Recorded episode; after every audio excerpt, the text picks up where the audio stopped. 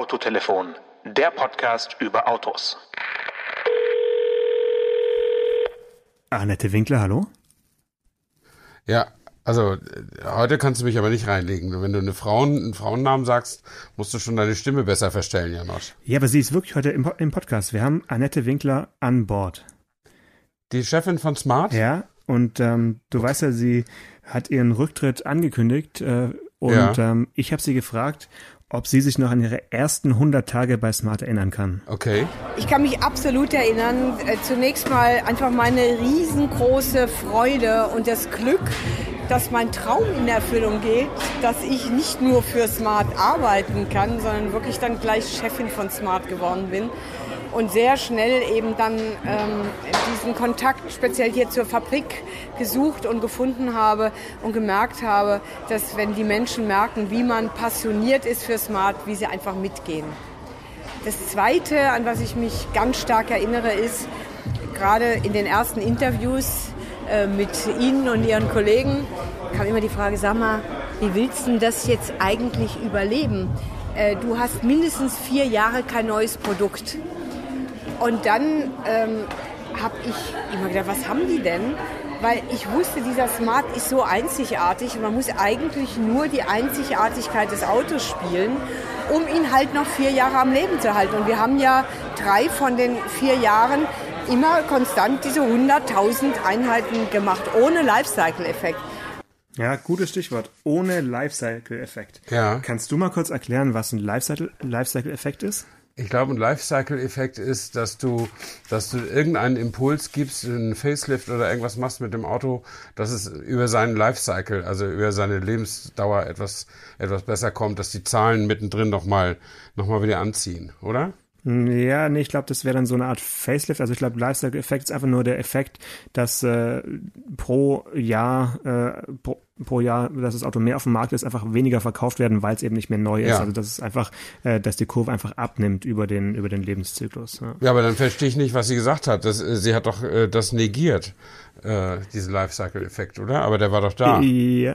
Also sie meinte eben, in ihren ersten äh, Jahren hätte sie es geschafft, äh, weiterhin so um die 100.000 äh, zu verkaufen. Aber ja. da muss man nochmal noch mal dazu sagen, ich glaube, sie war jetzt acht Jahre im Amt, also musste sie ja so 2010, 2011 gewesen sein, dass sie da das Ruder übernommen hat. Mhm. Und tatsächlich hatte sie zu dem Zeitpunkt ähm, die Situation, dass der nächste Smart ja erst äh, 2014 14, auf, ja. den, mhm. auf den Markt genau. kommt. Ja. Und ich habe hier Keine, nämlich Zahlen ja. gefunden, äh, die beginnen allerdings bei 2012. Jetzt, äh, weil, also mhm. 2010, 2011 habe ich nicht mehr gefunden, aber 2012 hat Smart also weltweit 106.000 Autos verkauft und dann ist da, der Lifecycle-Effekt doch irgendwie eingetreten. Dann waren es 98.000 in 2013 und 89.800 in 2014 äh, 14. Und dann kam mhm. mir das neue Modell und hat sich ab 2015 dann mit 119.398 Stück. Wobei verkauft. da dann wahrscheinlich sogar der Vorfor mit eingerechnet war, oder? Äh, ja, mit Sicherheit, ja klar. Also äh, mhm. es gab ja dann seit 2014, also seit dem neuesten Modell gibt es ja wieder einen Vier, oder gibt es einen Viertürer ähm, genau. der sich ja mitverkauft. Äh, ich glaube nicht nicht ganz so toll wie der wie der Zweitürer. Also in Deutschland ist es etwa so so ein Drittel, zwei Drittel. Ähm, also vom 4 haben die im letzten Jahr in Deutschland äh, knapp 26.000 verkauft und vom 4 knapp 11.000. Mhm. Also wirklich wenig. Das heißt, der läuft schlechter als der Twingo wahrscheinlich, nehme ich mal. Der an. Twingo, da habe ich die Zahlen natürlich auch, bin ich top mhm. vorbereitet, der ist bei 18.800 und der ist ja baugleich. Nicht so richtig gut. Ja, der ist ja baugleich mit dem V4, aber ich meine, der Twingo ist eben einfach nur ein Kleinwagen mit vier Türen äh, und ohne irgendwelches äh, äh, Philosophie-Shishi drumrum und zu einem günstigen Preis. Den gibt's nämlich ab 9.990 Euro, während ein Smart V4 irgendwie fast 12.000 Euro kostet. Und das ist dann schon nochmal ein Unterschied. Ja? Mhm. Ja, jetzt sind wir eigentlich schon mitten im Thema. Wir wollen also über Smart sprechen und äh, auch nochmal Annette Winkler das ein, ein oder andere Mal nochmal zu Wort kommen lassen. Ja. Äh, was denkst du denn, wenn du, wenn du Smart hörst? Was sind so da, gehen da die Alarmglocken an bei dir? Alarmglocken will ich nicht sagen, aber es ist, es ist, ist nicht mein Auto, es war es nie und es wird es auch nie sein, aus dem einfachen Grund, dass da zwei Sitze zu wenig drin sind. Und ähm, das würde ich mir jetzt nur bei einem bei einem äh, Sportwagen gefallen lassen, aber nicht bei einem normalen Auto. Oh, Stefan? Ja. Hier gehen die Alarmglocken. Hier gehen gerade die Alarmglocken an. Und zwar? Äh, 5 Minuten 19 sind schon rum. Oh. 5 Minuten 19, das ist mein Thema. Der neue Rundenrekord auf der Nordschleife. Danke, dass du mich dran erinnerst. Sehr gerne. Das müssen wir jetzt unbedingt zwischenschieben, dieses völlig unsinnige Thema äh, gegenüber dem vernünftigen Smart.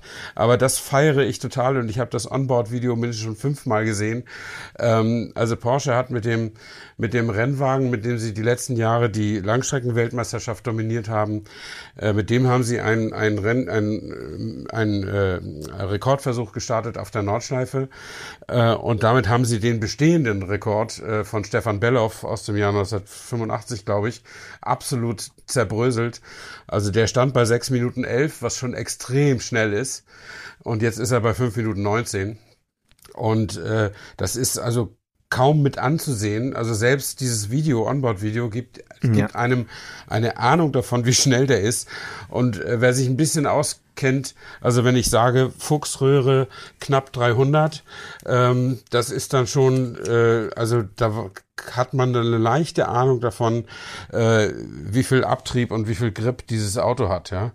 Ähm, nee, nicht knapp 300, ich habe es mir genau aufgeschrieben, 329 ist die Topgeschwindigkeit in der Fuchsröhre. Dann muss er auf die Bremse und geht dann mit 260 wieder hoch. Ähm, Unfassbar. Es ist unglaublich, auf der Döttinger Höhe fährt er 370.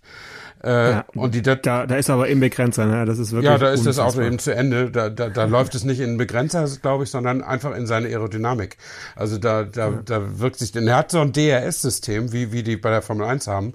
Also er kann mhm. den, den Flügel äh, so stellen, dass es weniger, weniger Abtrieb gibt. Äh, aber trotzdem ist natürlich alles auf maximale Kurvengeschwindigkeit ausgelegt an dem Auto. Äh, und die sind ja auch schon in Spa mit dem Wagen gefahren und sind schneller gefahren als Lewis Hamilton bei seinem Rundenrekord im Formel 1 Auto. Äh, mhm. Das zwar nur eine knappe Sekunde und jetzt im August ist die Formel 1 ja auch wieder dran und die werden es dann wahrscheinlich wieder unterbieten. Ähm, aber es zeigt, was an so einem Rennwagen möglich ist, wenn man alle äh, Regularien aufhebt. Also die haben sämtliche Reglementbeschränkungen einfach ausgebaut. Die haben das Auto nochmal leichter gemacht. Die haben mehr Leistung reingetan, weil sie jetzt nicht mehr pro Runde eine bestimmte Menge Sprit nur verbrauchen dürfen, wie das in Le Mans und in, der Langstrecken-WM eben so üblich ist. Äh, sie haben dem Elektromotor mehr Power gegeben und so weiter und so fort. Und sie haben die ganze Aerodynamik so optimiert, wie man es eben nur optimieren kann. Und sind jetzt mit dem Auto quasi auf so eine Art Abschiedstournee über die spektakulärsten Rennstrecken. Und dazu, da durfte dann der Rekordversuch bei der Nordschleife nicht fehlen. Und du weißt ja, mich beeindruckt sowas absolut zutiefst. Und allein ja. wieder die, der Fahrer, Timo Bernhard, also ein extremer Kenner von, von beiden Rennserien und äh, wirklich sehr erfahren. Der hat auch schon ein paar Mal das 24-Stunden-Rennen an der Nordschleife gewonnen. Aber man sieht eben auch, der hat drei Runden gefahren ich glaube 540, 530 und 519 oder so, so in dem Dreh. Das heißt, der musste sich auch erstmal rantasten, ja. Wo hält mhm. das Auto noch, wo fliegt es dann doch mhm. ab und dann mit Karacho. Also, ich weiß nicht, die, die Stelle Schwedenkreuz zum Beispiel, das ist so eine ganz kleine Kuppe auf, mhm. auf einer da eigentlich sonst geraden Strecke. Ja. Ähm, da, da musste er einfach vorher lupfen, weil er schon jenseits von 300 kmh war und ist damit, mhm. ist damit irgendwie 300, 320 ist er dann drüber. Er war mit 340 kam er an und mit, er hatte, ist dann vom Gas gegangen und ist mit 320 rüber, weil sonst hätte das Auto vielleicht doch unter Luft gekriegt und wäre abgeflogen. Und das musst du dann alles in dieser kurzen Zeit auch irgendwie erahnen, erfühlen, bedenken, wissen und dann noch umsetzen in, in, in, in eine super Rundenzeit. Also es, ich bin schön, äh, schwer begeistert. Schön, dass du da so die ganzen Details kennst. Äh, was mich interessiert ist, waren da Medienvertreter Vertreter dabei oder war das mehr so ähm, Porsche TV macht mal selbst den Film und stellt es dann online? ich glaube, der Film ist natürlich von Porsche TV, weil es wird ja niemand anders da Kameras einbauen in das ja, Auto. Klar. Ähm, aber es ist auf den üblichen verdächtigen Seiten ist es drauf, also auf Automotorsport und, und auf Motormagazin.com und so weiter. Äh, also es geht zumindest durch die Online-Medien, aber dass sie da eine große Schar an Leuten äh, äh, dabei hatten, glaube ich nicht, weil es besteht ja auch immer die Chance, dass es nicht klappt und dann ist, äh, ist, ist ja immer blöd. Ähm, ne? Sie mhm. haben sicher ihren Notar wieder dabei gehabt und äh, aber ansonsten, ich war, also mich haben sie nicht eingeladen, ich weiß nicht, ob sie sonst irgendwen eingeladen haben, ähm, aber ähm, sie haben halt ihre Kontakte zur zum Nürburgring wieder spielen lassen, haben da sicher wieder eine Stunde freie Bahn gehabt.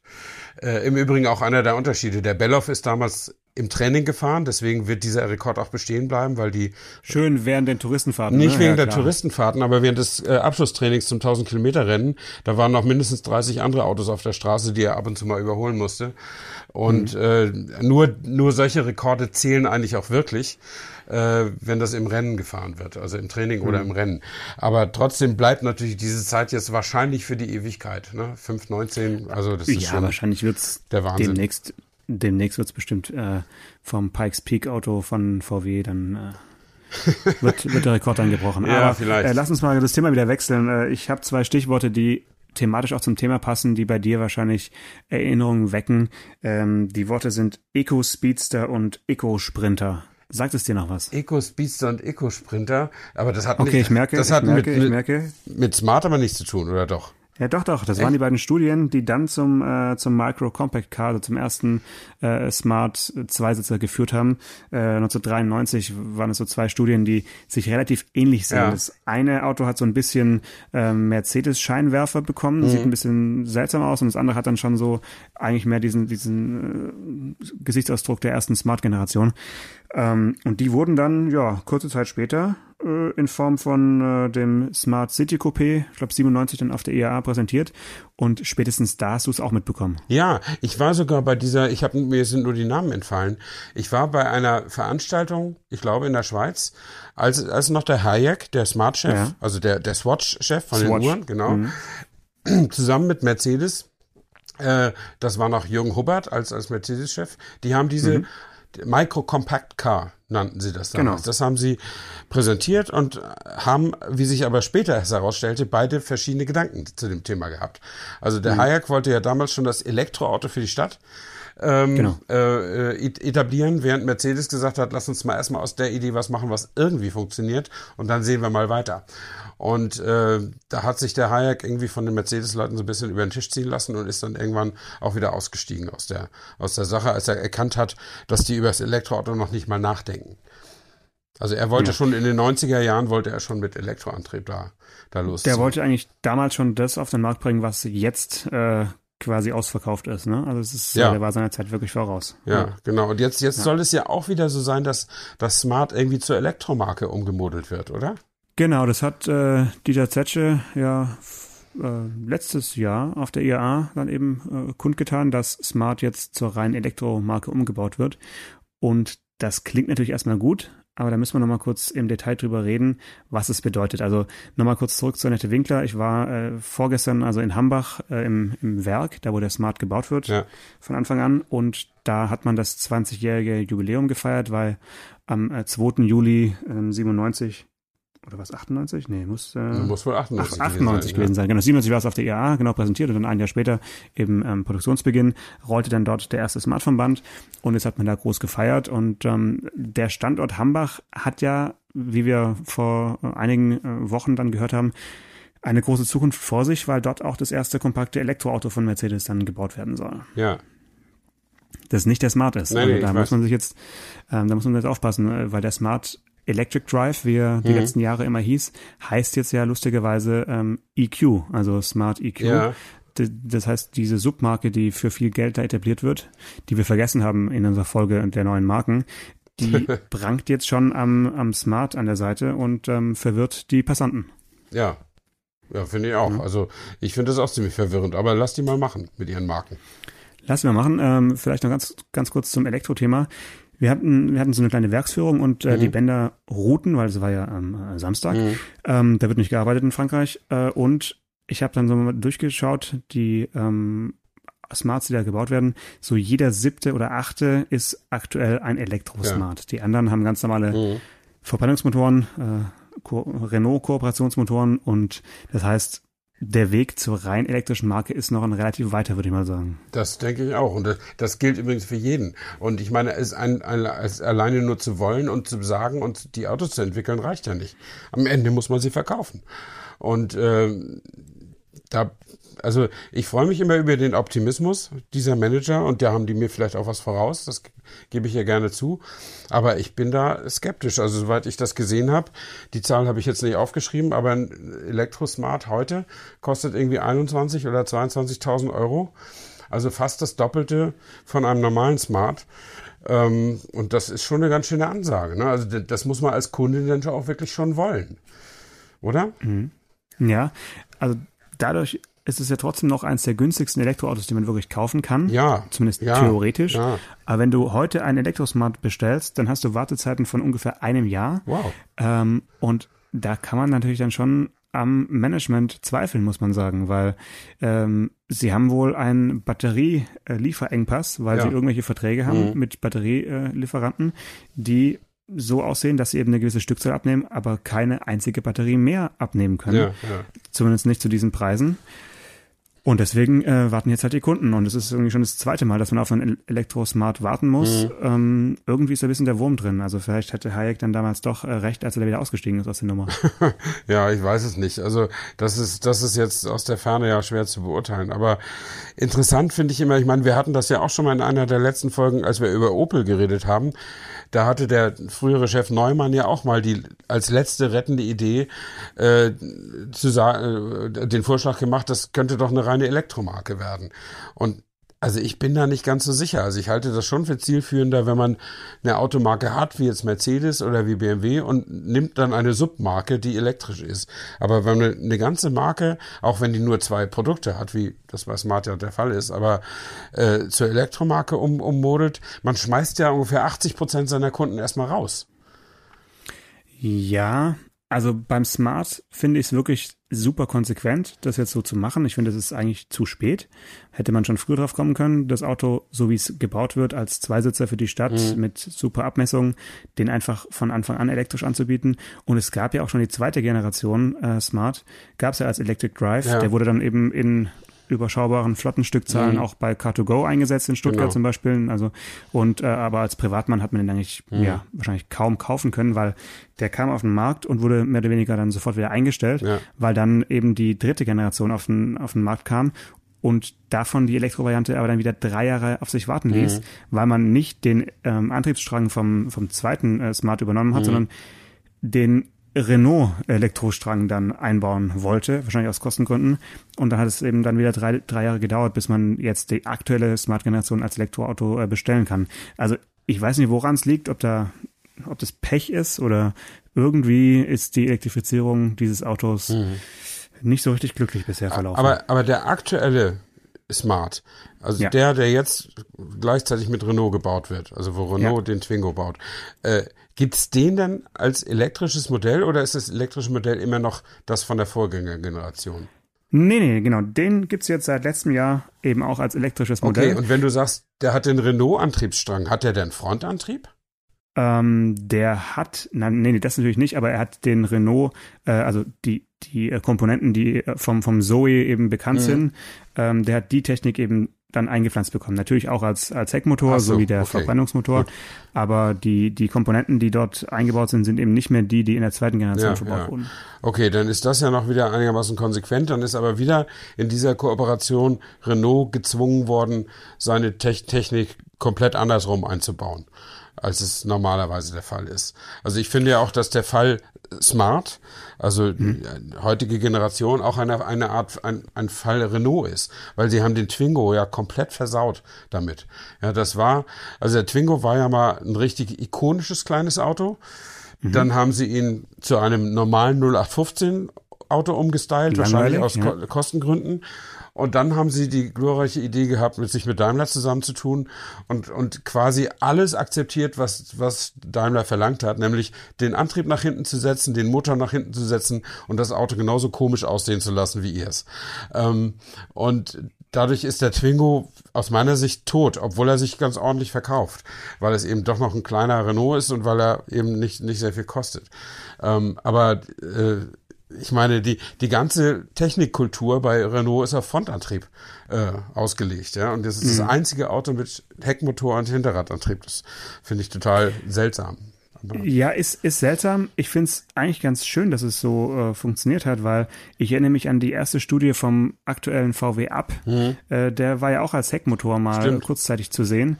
Und es hat als Kleinstwagen den super Vorteil, dass du den Wendekreis einfach viel, viel kleiner ja. machen kannst, weil du die vorderen Räder quasi komplett einschlägst mhm. und auf der, auf der Stelle wenden kannst. Und genau den Effekt hast du jetzt ja sowohl beim Smart 42 als, bei, ja. als auch beim 44 und eben auch beim Twingo. Absolut. Ja. Also als Stadtfahrzeug ist so ein Heckmotor gar nicht mal so mhm. doof, äh, wenn man natürlich auf eine Stückzahl kommt, die so einen, so einen technischen Kniff erlauben. Und dann kann man schon fragen, ob das der Fall ist. Ich meine, der 44 wird ja nicht in Hambach gebaut, sondern wird ja bei Renault äh, mhm. äh, mit, mitgebaut. Ähm, ja, das ist immer so eine Stückzahlfrage. Jetzt kann man eigentlich darüber streiten, 100.000 Autos pro Jahr, äh, reicht es, um, äh, um auf der Welt irgendwie äh, zu überleben als mhm. Marke oder als, äh, als Submarke? Was meinst du? Ja, also lass uns mal bei 150.000 äh, stehen. Also letztes Jahr waren es ja. immerhin 135.000. Also sind sie dichter an 150 als an 100. Äh, das wollen wir ihnen mal zugestehen und sagen wir mal, dass die Elektroautos nochmal zulegen, dass sie also stabil auf 150.000 kommen. Dann ist die Antwort immer noch nein. Also es ist jetzt mhm. keine Marke, die die Welt rettet. Ne? Ähm, das ist eine Marke, also, also es ist eine von den wenigen Marken, die bekannter sind, als sie gekauft werden. Also wahrscheinlich mhm. werden die meisten Leute, die du auf der Straße fragst, wissen, was ein Smart ist, ohne jemals einen gefahren zu haben oder jemals auch nur in Betracht zu ziehen, einen zu fahren, weil das einfach so als Idee, diese Zweisitzer, das war, war schon revolutionär und war natürlich dann auch rauf und runter in den Medien. Die brauchten, glaube ich, nicht mal viel Werbung zu machen, weil wir das alles für sie übernommen haben. Also wir, ständig wurde über dieses Auto geredet. Äh, und egal, ob du jetzt das Auto gepriesen hast, weil es nur zwei Sitze hatte, oder ob du es verdammt hast, weil es nur zwei Sitze hatte und viel zu klein war, äh, du hast es erwähnt und die Leute kennen diese Marke. Aber 150.000 sind in einem Weltmarkt von 70 Millionen dann doch eher nicht so viel. Mhm. Aber jetzt Hand aufs Herz, hast du das Auto eher äh, gepriesen oder verteufelt? Eher verteufelt. Also verteufelt will ich nicht sagen, aber für mich, äh, also ich fand natürlich toll, darüber zu schreiben. Das ist äh, eine tolle Idee, das ist mal was anderes, klar. Ähm, aber ich finde die Idee, das Konzept der Zweisitzigkeit äh, passt einfach nicht zu meinem Leben und dass ich, dass, dass, dass ich da nichts reinpacken kann in das Auto. Das äh, das ist mir nichts. Okay, also und äh, für dich persönlich ist es nichts. Nee, und die und den, dann gab es ja auch schon früher mal einen Smart 44, der jetzt nicht einfach nur eine gestreckte Version war von dem Smart 42, wie es jetzt ist, ähm, sondern der als ganz anderes lifestyleiges, tolles Kompaktauto positioniert war, mit Robbie Williams als Zugpferd und so, ähm, der aber viel, viel, viel zu teuer war und bei dem sich auch rumgesprochen hatte, dass der eigentlich in Kooperation mit Mitsubishi gemacht wurde. Und der hat sich dann einfach äh, zu dem Preis, den sie gerne gehabt hätten, nicht durchsetzen lassen. Ja. Aber das ist ein Auto, über das können wir nochmal auf jeden Fall ein paar Sätze verlieren, weil der Smart 4 vor der ersten Generation wurde ja wirklich auch nur zwei Jahre lang äh, gebaut oder verkauft. Ja. Äh, und dann aufgrund des zu geringen Erfolgs einfach wieder eingestellt genau. nach zwei Jahren. Äh, da gibt's ja noch andere Modelle von Smart, die dieses äh, selbe Schicksal ereilt haben. Den Roadster. Und ähm, den Roadster und den, das sogenannte Roadster Coupé. Genau. äh, eigentlich ein Oxymoron, ja. aber ähm, die Autos sind heute eigentlich alle drei, die Roadster natürlich ein bisschen mhm. mehr, aber auch der 4 sind auf dem Gebrauchtwagenmarkt sehr, sehr begehrt. Und ich kann auch aus eigener Erfahrung sagen, dass so ein Smart 4 der ersten Generation aus meiner Sicht zum Beispiel für einen Fahranfänger ähm, ein super Auto ist, Aha. weil der Mitsubishi Colt damals ja. war eine grandiose technische Basis, muss man sagen. Äh, ein leiser, äh, sparsamer Benzinmotor und ähm, Smart hat dann eben noch so ein paar kleine Details mit eingebaut. Bedienelemente bisschen knuffiger, bisschen angepasst eben an dieses damalige poppige Design. Und naja, das Design des Smart 44 polarisiert, denke ich, bis heute. Wenn man noch einen gut erhaltenen irgendwie auf der Straße sieht, kann man jetzt nicht genau sagen, aus welchem aus, aus welcher Zeitzone dieses Auto stammt. Ja, also klar, also jetzt äh, mit der mit dem milden Blick des Youngtimer-Interessenten sozusagen äh, kann ich da mitgehen. Ich sag nur, habe ja nur gesagt, wie es damals war. Der hatte einfach so, wie er angelegt war und so wie er positioniert war, letztlich nicht die große Chance. Und ich finde, aus heutiger Sicht, äh, ein Smart 4 zu machen, indem man einfach den Smart 42 in der Mitte auseinandersägt und 50 Zentimeter in die Mitte reinschweißt, ja. so wie es Mini beim Fünftürer macht, wie es Fiat beim 500L macht und wie es vielleicht noch andere Leute bei anderen Autos machen. Das geht aus meiner Sicht überhaupt nicht. Also designtechnisch ist sowohl der Smart 44 als auch der Renault Twingo die Totalkatastrophe. Mhm. Komplett unproportioniert und absolut unansehnlich. Kann man kann man wirklich nicht empfehlen, sich den vor die Tür zu stellen. Tun aber trotzdem viele, weil es eben so praktisch ist und so, wie du sagst, durch diesen Heckmotor ist da eine gewisse Geräumigkeit in, in dem Auto drin, was ja ein wichtiger ja. Wert ist in dieser Klasse. Und, und ein, äh, ein Faktor kommt noch hinzu, wenn man sich jetzt die Preise anschaut, dann äh, kommt man auch ins Grübeln, ja. weil man, dann sieht man, oh, der V4 kostet ja nur 800 Euro mehr genau. als der V2. Und, kriegst viel und, dann Auto. Denken, da, und, und dann denken die Menschen, der ist aber günstig. Dabei vergessen sie in dem Moment, dass der Ford 2 einfach viel zu teuer ja. ist.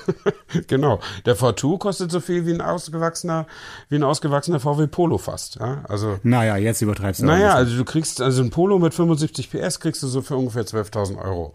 Und ein Smart Ford 2 kostet 11.165. Aber ohne alles. Also du hast, du hast dann nur die normale Handschaltung, du hast keins von diesen Ausstattungspaketen. Also du hast dann echt nur das nackte Auto.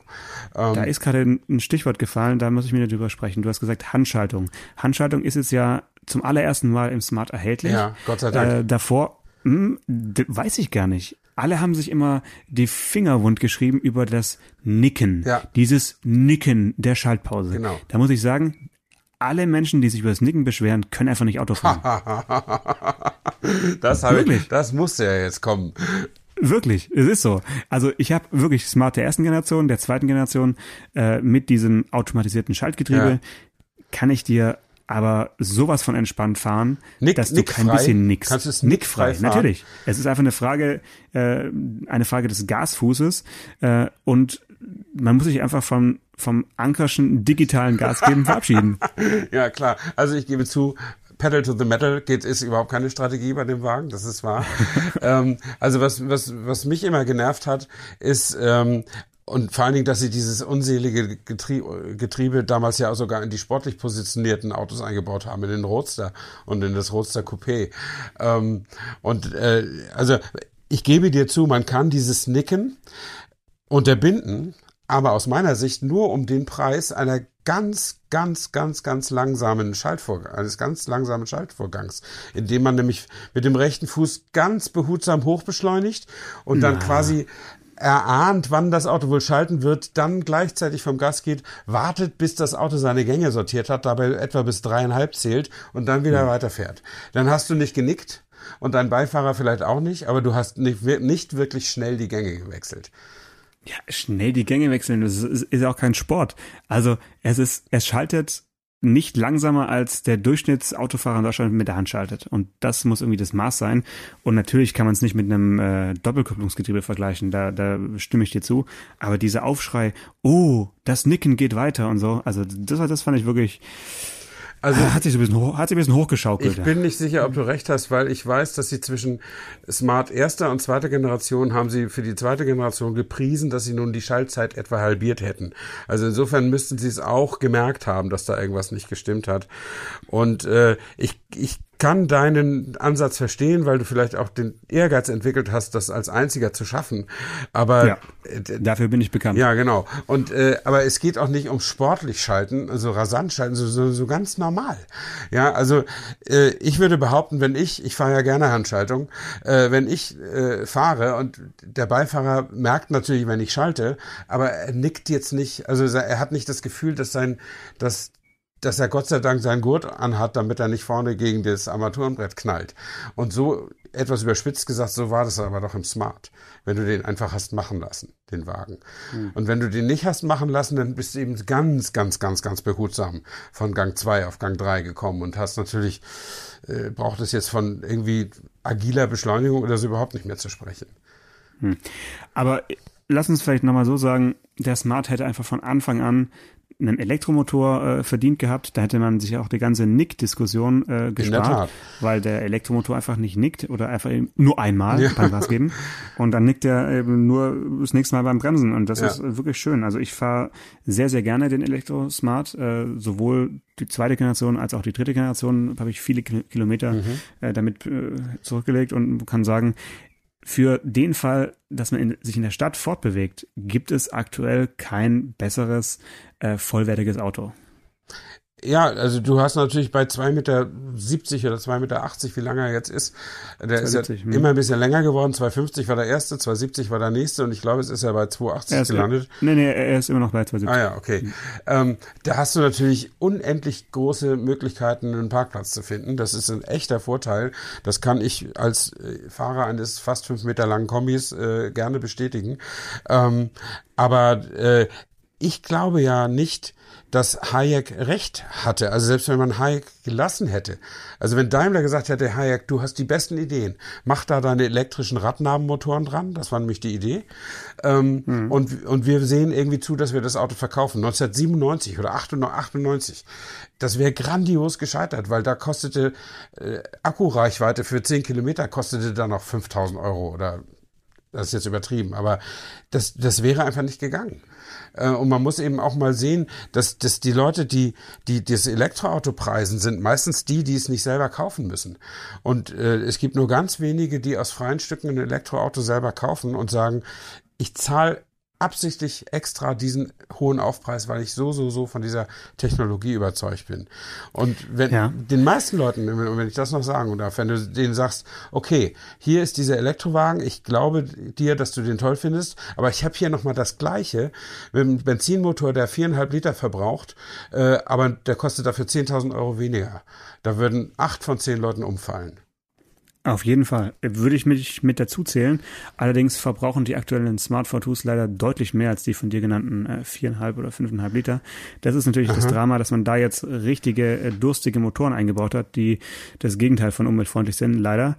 Ähm, aber nochmal zum E-Motor. Ich denke halt, dass man mit Car2Go und äh, Carsharing-Modellen ähm, mit dem Smart natürlich richtig liegt. Ich finde es auch schade, dass man das aufgeweicht hat und jetzt auch äh, A-Klassen und ja. äh, andere Autos da äh, ver vermietet werden pro Minute, sondern der Smart als Carsharing-Ikone voll elektrisch äh, ist für mich wirklich super. Also da, da hoffe ich, dass es äh, irgendwie auch weitergeht und dass dann vielleicht auch so die Innovationen, die ja so im Raum stehen, äh, Stichwort teilautonomes Fahren und so, ähm, auch in so einem Kleinstwagen für die Stadt umgesetzt werden, weil nur da ergibt für mich ein Elektroauto Sinn. Ja. Da, wo es wirklich wenig Platz gibt und wo Autos geteilt werden und nicht jeder sein eigenes Auto kaufen muss, sondern ähm, ja, wo man sich dann ein Auto nimmt, wenn man eben eins braucht und es dann auch wieder abstellen kann und sich keine großen Gedanken über die Parkplatzsuche machen mhm. muss. Aber als Car2Go an den Start ging, da ging sie ja mit Smart an den Start.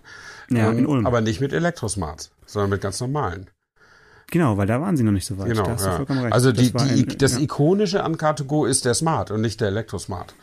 Das wollte ich nur sagen. Ja, ja, ja, genau. Aber es gibt halt einige Städte, also Stuttgart gehört dazu, wo von Anfang an eben nur mit Elektroautos Autos gestartet so, wurde. Okay. Natürlich mit viel äh, Fördermitteln äh, von ähm, der Landesregierung und der Bundesregierung. Aber das ist dann eigentlich das gute Modell, weil wenn du das Auto abstellst und an die Ladesäule hängst, dann, ähm, ja, da gehört es einfach hin, dass das Carsharing-Auto und mhm. nicht, ähm, nicht irgendwie an die Tankstelle. Ne? Ja, okay. Gut, ähm, ich habe noch ein, ähm, ein, ein Slogan von damals, und zwar Reduce to the Max. Ja, das kann, daran kann ich mich erinnern. Ja, das war schon eine coole Zeit. naja, ob das eine coole damals, Zeit war, das war ein ganz 64. lustiger Slogan. Jedenfalls besser als Best Never Rest, allemal. Und Smart hat es ja auch immer verstanden, sich so ein bisschen als den Kleinwagen für die Intellektuellen zu, äh, zu vermarkten, für das, mhm. für das gehobene Bürgertum sozusagen. Und deswegen konnten sie auch die Preise irgendwie nehmen. Wobei ich gar nicht weiß, wie eine, wie eine Smart-Kaufverhandlung im Laden aussieht. Also ob die ihre Preise auch halten beim Kunden oder ob sie sagen, na komm, wir geben 20 Prozent und wir sind froh, dass du das Auto mitnimmst. Ich, ah, ich glaube, 20 Prozent kriegst du wahrscheinlich eher nicht. Ja. Vielleicht beim 4 Da könnte ich mir eher vorstellen, dass du da ein bisschen Rabatte bekommst. Aber lass doch mal drauf ankommen. Du suchst ja ein neues Auto. Ähm, geh doch mal ich müsste ja zwei hintereinander schweißen. ja, als Stretch-Limo. Als Stretch-Limo, genau. Ja. Ja, ich, natürlich, man könnte jederzeit so eine Art Mystery-Shopping machen und, und mal gucken. Ähm, aber ich muss dir ehrlich gestehen, ich bin nicht so der große Verhandler. Also weder für mich selbst noch, noch als nur so getan. Ich warte mal ab, was sie mir anbieten und dann nehme ich das entweder oder ich, oder ich nehme es nicht. Aber ein Auto, in dem ich dich, also in dem ich mir gut vorstellen kann, dass du auf dem Beifahrersitz sitzt, wäre auch so ein äh, Smart Crossblade von 2002. Den, den kenne ich, dann bin, bin ich sogar mal auf dem Fahrersitz die ganze Zeit lang gefahren. Ja, aber ich sehe dich ja. da eher auf dem Beifahrersitz. Äh, einfach, weil man da, glaube ich, gut draus rausfotografieren kann. So als Kameraauto ist, ja. glaube ich, echt ein Traum. Das, In alle Richtungen keine Scheibe, ja. ist doch geil. Der war nicht schlecht. Und die, also die haben ja lustige Sachen. Die haben ja auch den, so ein Smart Ford, Ford Jeremy heißt der, mit so Flügeln hinten dran. Ne? So. Jetzt pass mal auf. Weißt du, wer so ein Auto fährt? Ja, die Winkler. Annette Winkler. Ja. Und ähm, gerüchteweise äh, oder was ist gerüchteweise, es wurde ja bestätigt, dass sie ähm, jetzt in den Ruhestand wechselt äh, ja. zum 1. Oktober und einen Aufsichtsratposten äh, übernimmt ähm, in Südafrika. Und da habe ich sie mal gefragt, ob sie sich schon einen Rechtslenker vor Jeremy in die Garage gestellt hat. Ja. Pass mal auf. Ja, da muss ein unglaubliches Missverständnis geben. Ich werde nicht nach Südafrika umziehen.